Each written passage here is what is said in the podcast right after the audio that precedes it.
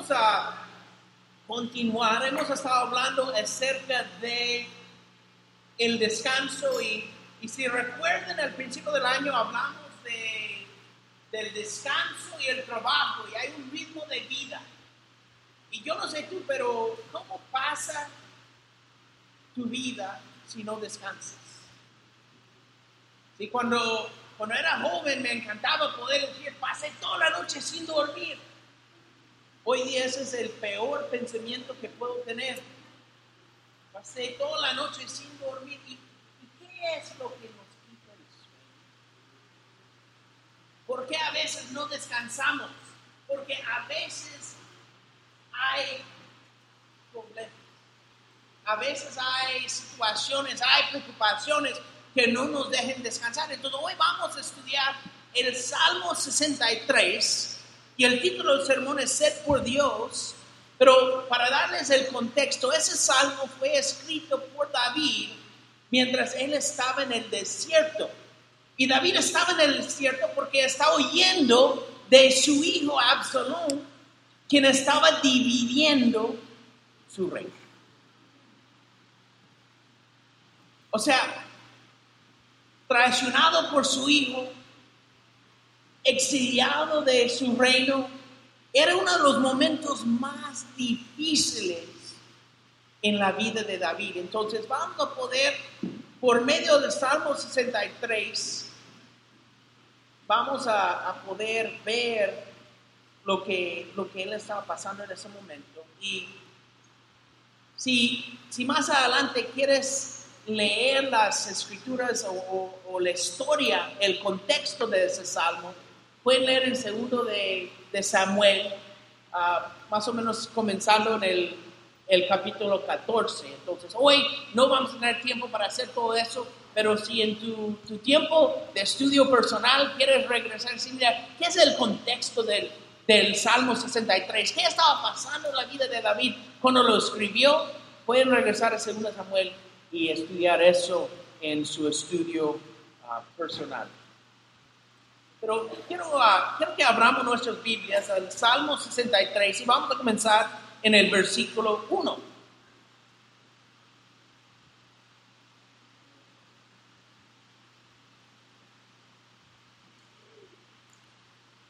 Dice, oh Dios, tú eres mi Dios, yo te busco intensamente.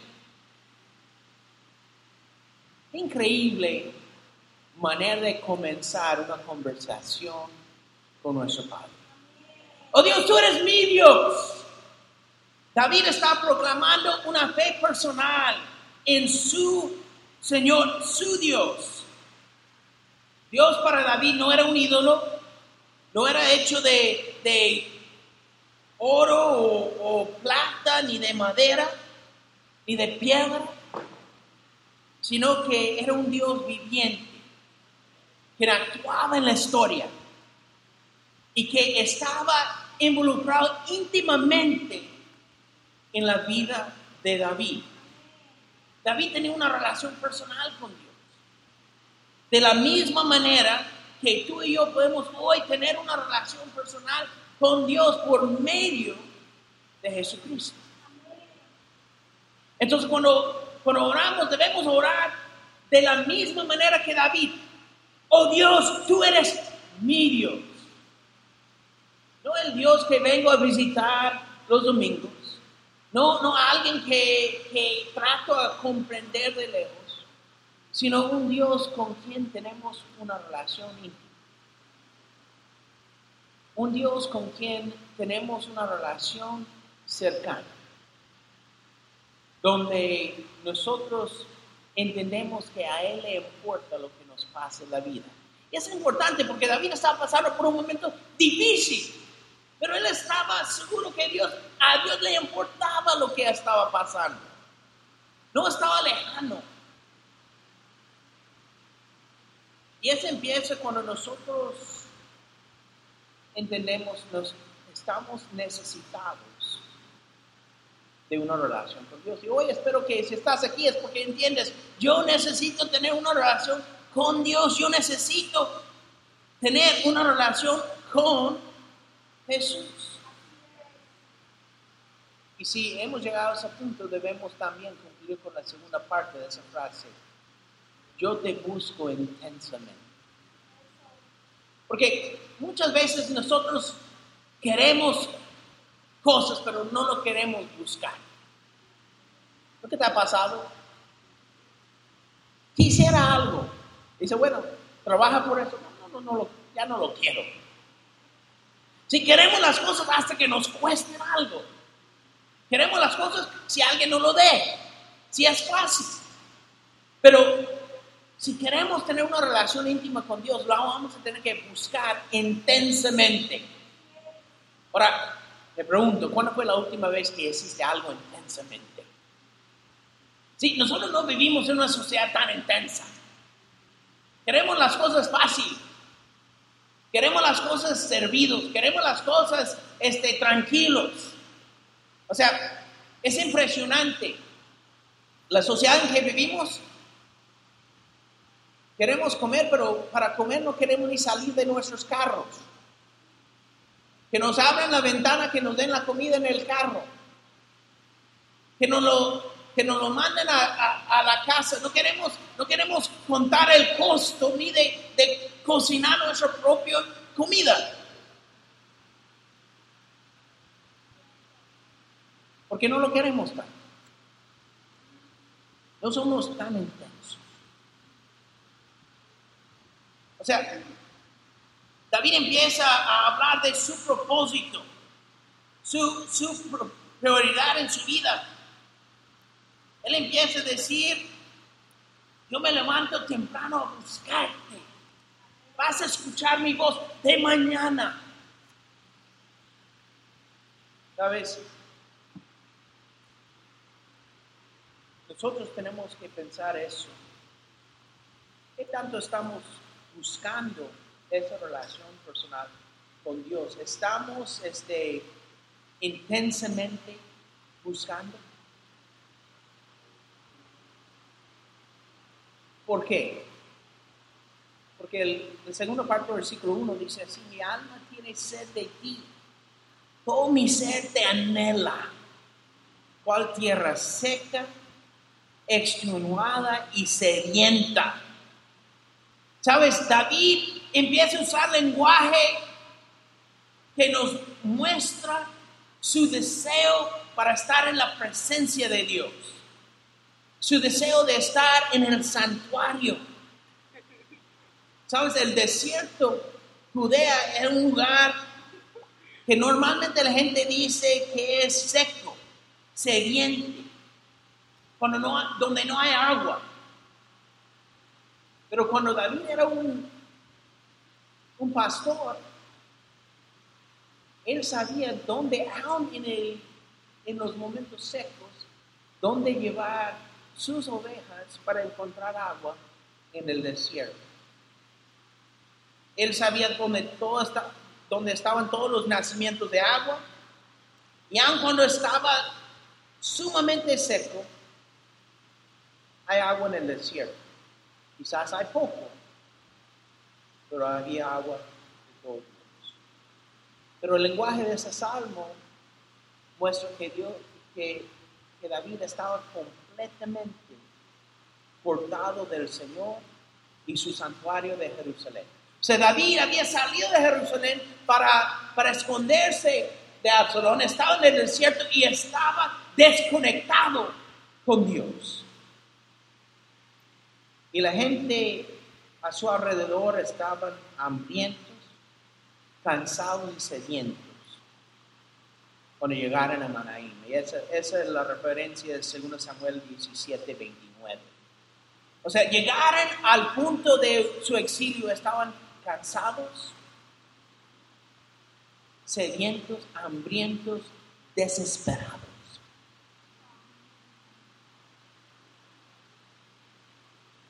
Y después dice, te he visto en el santuario y he contemplado tu poder y tu gloria.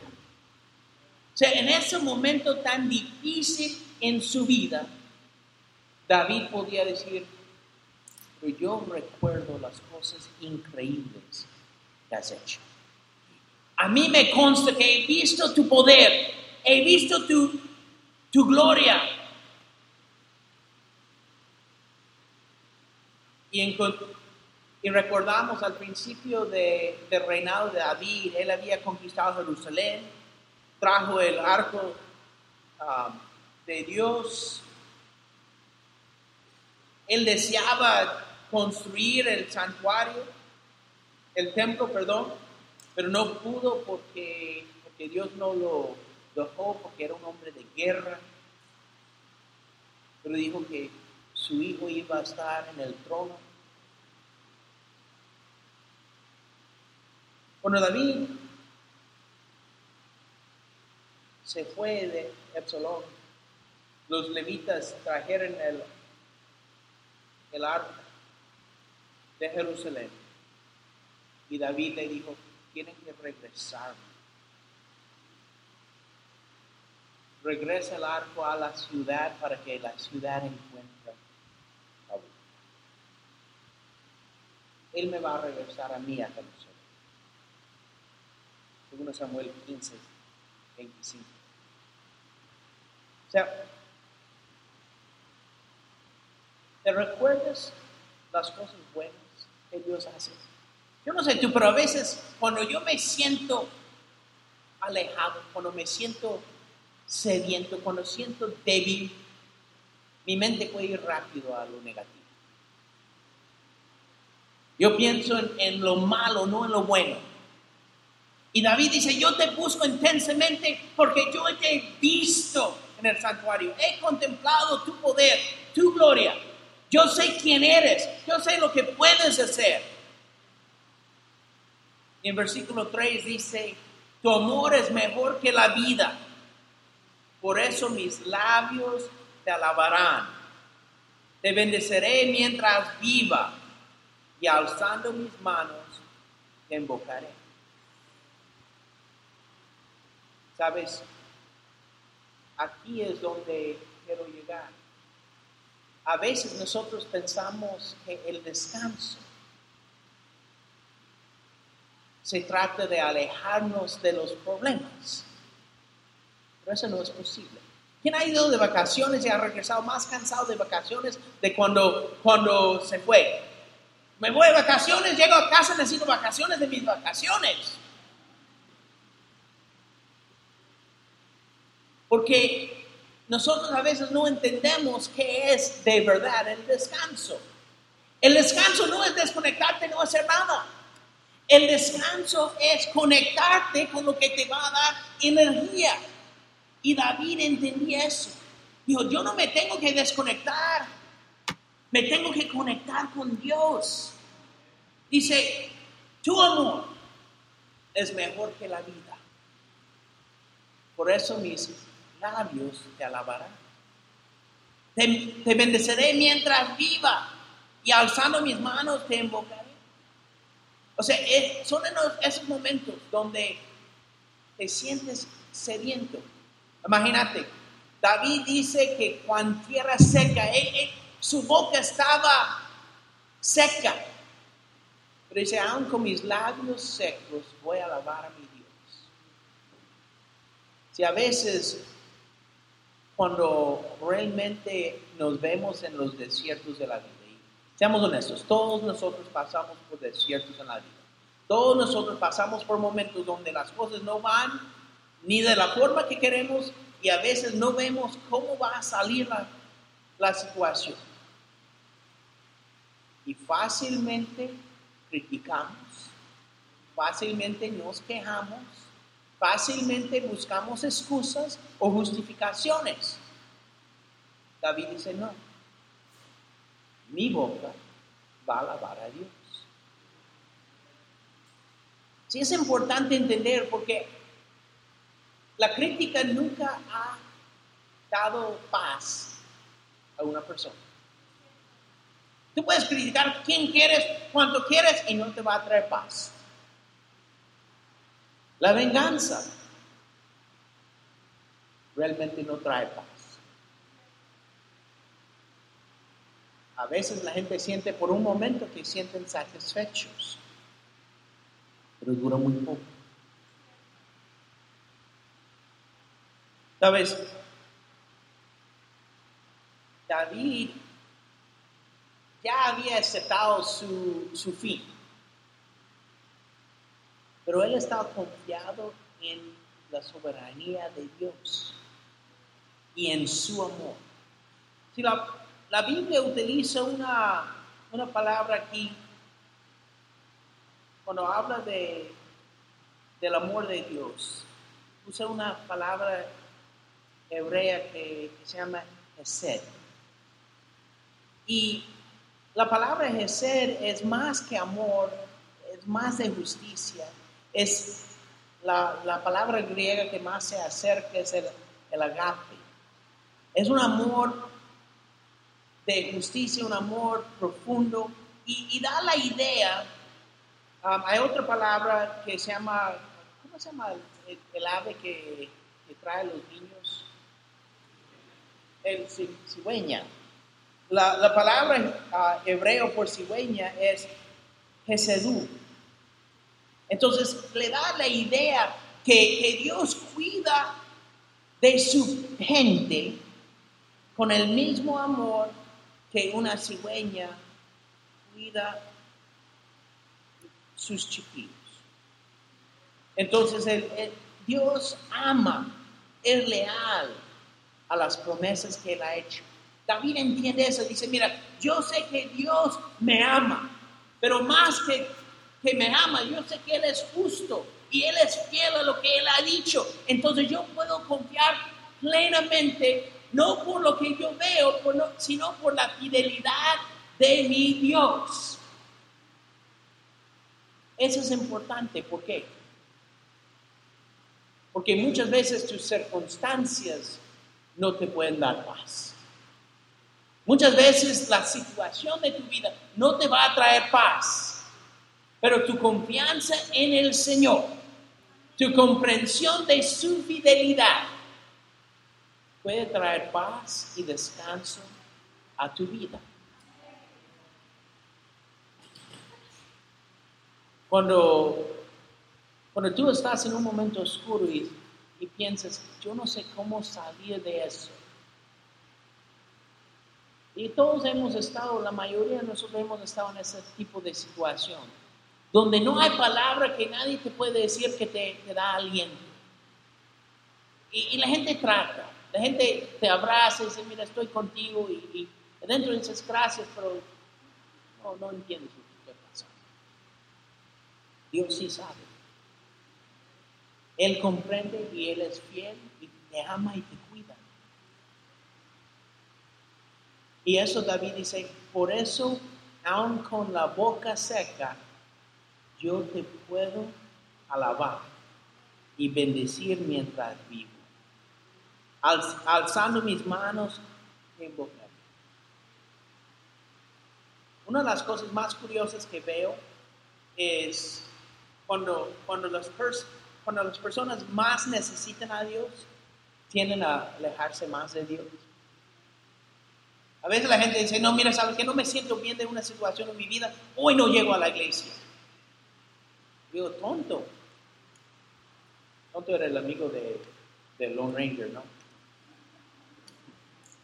el, llanero solitario. Dice, no, sí, mira, no, no, sé, no seamos así. A veces cuando, cuando dicen, mira, las cosas no van como yo quiero y, y pero enchudo, no voy. En vez de acercarnos a Dios porque necesitamos de su fidelidad, en vez de acercarnos a Dios porque necesitamos de su amor, que necesitamos de su fortaleza, nos alejamos y decimos, bueno, yo lo voy a hacer solo. David dijo, yo no puedo solo estaba corriéndose de sus problemas, pero no, no para alejarse de sus problemas, sino para acercarse a Dios.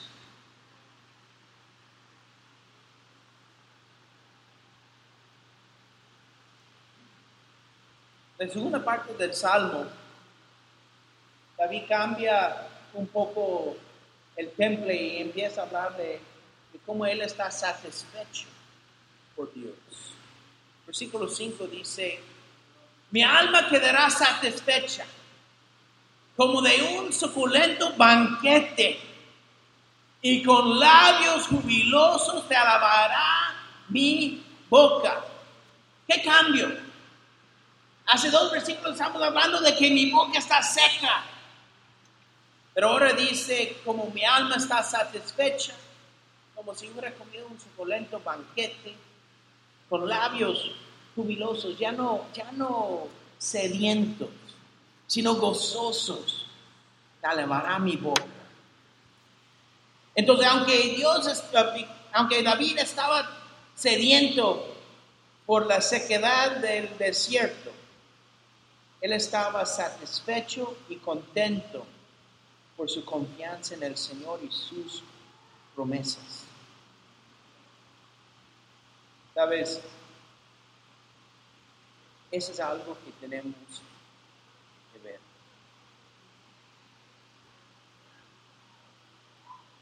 En versículo 6 dice, en mi lecho me acuerdo de ti, pienso en todo la pienso en ti toda la noche. A la sombra de tus alas cantaré, porque tú eres mi ayuda. ¿Sabes? Mientras David estaba despierto de noche, mientras no dormía, ¿sí? Eso es importante. David no dormía, y lo puedes ver en 2 Samuel 17, 16. Él estaba cerca de Jericó. No dormía, quedaba, quedaba despierto toda la noche contemplando a Dios. No dormía, pero descansaba. A veces pensamos, estoy irritable porque no dormí, no descansé. Dormir no necesariamente es descanso. David en ese momento difícil no pudo dormir, pero sí pudo descansar. En mi lecho me acuerdo de ti. Entonces él estaba tratando a, resolver todo lo que le había pasado ese día. Ese día fue terrible. Y estaba agradecido a Dios por, la ayuda en, en sacar su familia y sus segadores de Jerusalén antes que el ejército de Absalón podía llegar a la ciudad y hacer daño a ellos recordaba la, bondad de Dios y meditaba acerca del Señor. Y cuando dice, me acuerdo de ti, es el mismo, el misma palabra que se utiliza en el Salmo capítulo 1, versículo 2. Dice, me deleite, me deleite en, en la palabra del Señor. O sea, la, idea de meditar, David está utilizando una, una ilusión, una ilustración, perdón, a cuando él era pastor. Las ovejas tienen cuatro estómagos. Entonces, primero van en el día y están comiendo en el y, están ah, comiendo la grama, las flores, el polar follaje, y ese entraba en el primer estómago. Y más tarde en el día, bajo la sombra, este, la, la oveja sacaba, resacaba esa comida y lo volvía a comer para poder este, digerirlo y ya bajaba al, al siguiente estómago. Y vez tras vez sacaba lo que ya había masticado para volverlo a masticar. Eso es, ojalá que nadie se siente un poco. Pero, pero la idea es lo mismo, debemos hacer eso con las escrituras. A veces, a veces agarramos la Biblia y alguien dice, mira, vamos a, la escritura tal, y dice, no, yo ya, ya me sé esa escritura. Ni abro la Biblia, ¿Sabes?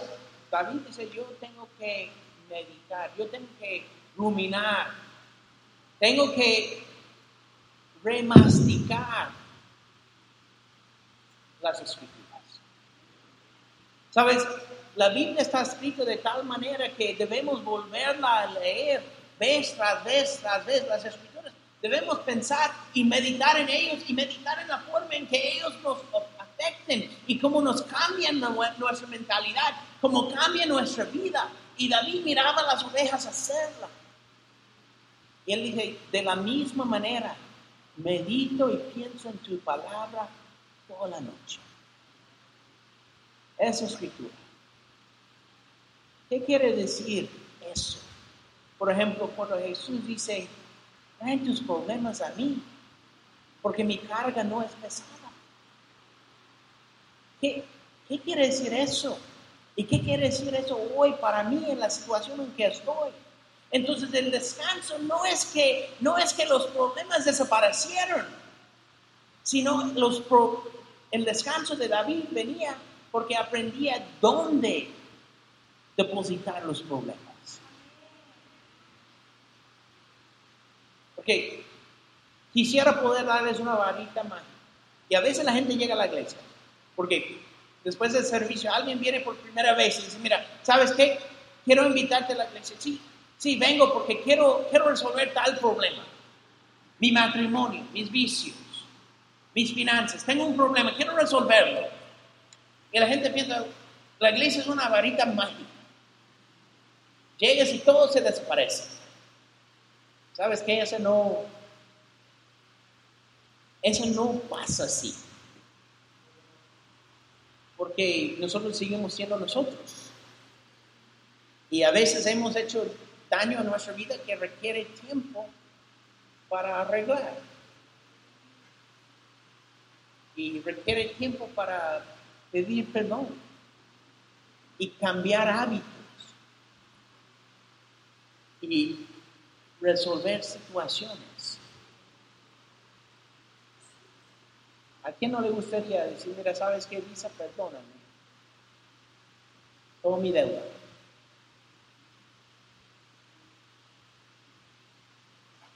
Estás bromeando, O sea, la verdad es que es un proceso y las escrituras, las escrituras nos tienen que ir cambiando, moldeando nuestro corazón, moldeando nuestra mentalidad, moldeando de la forma en que vivimos. Eso es lo que Pablo escribe en Romanos. Cambia tu manera de pensar para que así cambie tu manera de vivir. Cuando nosotros meditamos en la palabra, cambia la forma en que pensamos. Y cuando logramos cambiar la forma en que pensamos, cambia la forma en que vivimos. Y cuando cambiamos la forma en que vivimos, podemos ofrecer esperanza para otros. Y eso nos da paz. Eso nos da descanso. El descanso no viene de alejarnos de los problemas. El descanso viene de enfrentar los problemas junto con Dios. Pienso en ti toda la noche, a la sombra de tus alas cantaré porque tú eres mi ayuda. ¿Sabes quién es tu ayuda? Debe ser Dios.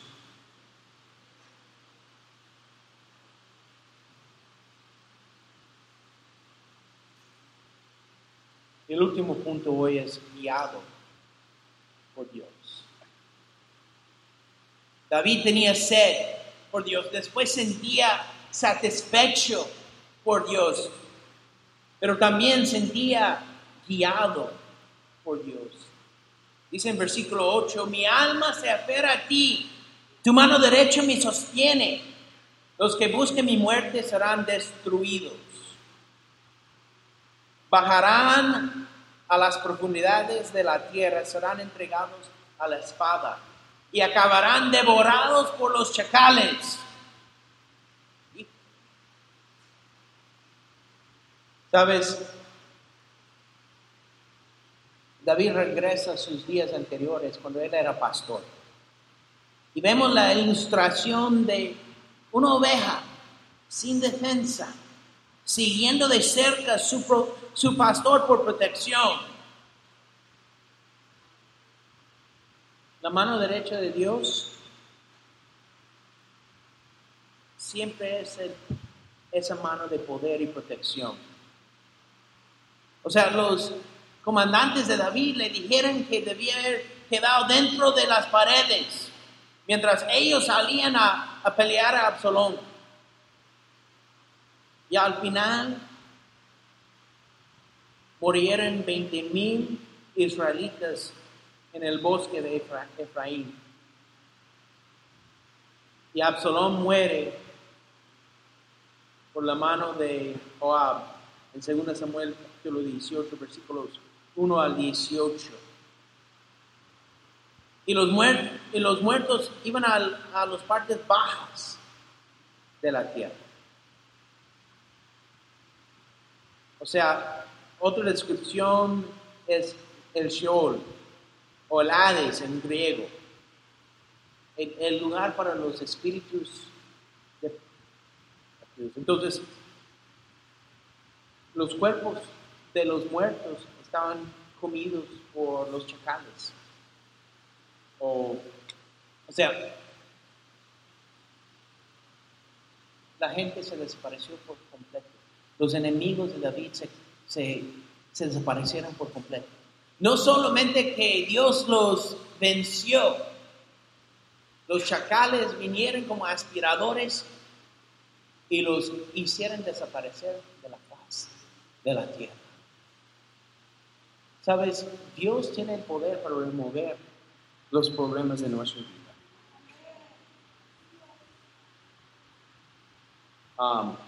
Pero tenemos que confiar en Él. Sabes, Absalón, él no, él no fue comido por los chacales él estaba puesto en un pozo en el bosque y cubierto con piedras. Y eso está en 2 Samuel 18, 17. Y eso es para alejar los chacales, pero también simbolizaba la muerte de un hijo rebel- um, rebelde. Que Deuteronomio 21, 18 al 21 decía que debía haber sido apedrado a muerte. O sea, Dios es justo. Y termina el salmo David diciendo en versículo 11, el rey se regocijará en Dios, todos los que invoquen a Dios lo alabarán, pero los mentirosos serán silenciados. ¿Sabes? David se habla de, de él mismo en tercera persona. Y fue victorioso, pero era un una victoria agredulce. Porque David este, tenía que, pues estaba triste por la muerte de su hijo, pero estaba feliz porque porque la guerra se había terminado. ¿Sabes?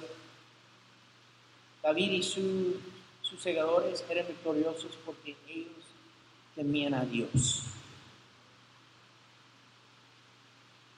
Y eso es, eso es lo que nosotros debemos hoy buscar. ¿Sabes? El descanso viene no por la falta de problemas. No es que llegas a la iglesia y todo en tu vida va a ser color de rosa. Pregunta cualquiera que ha estado aquí un tiempo, no es así. Pero viene el gozo porque sabemos que podemos confiar en el que prometió.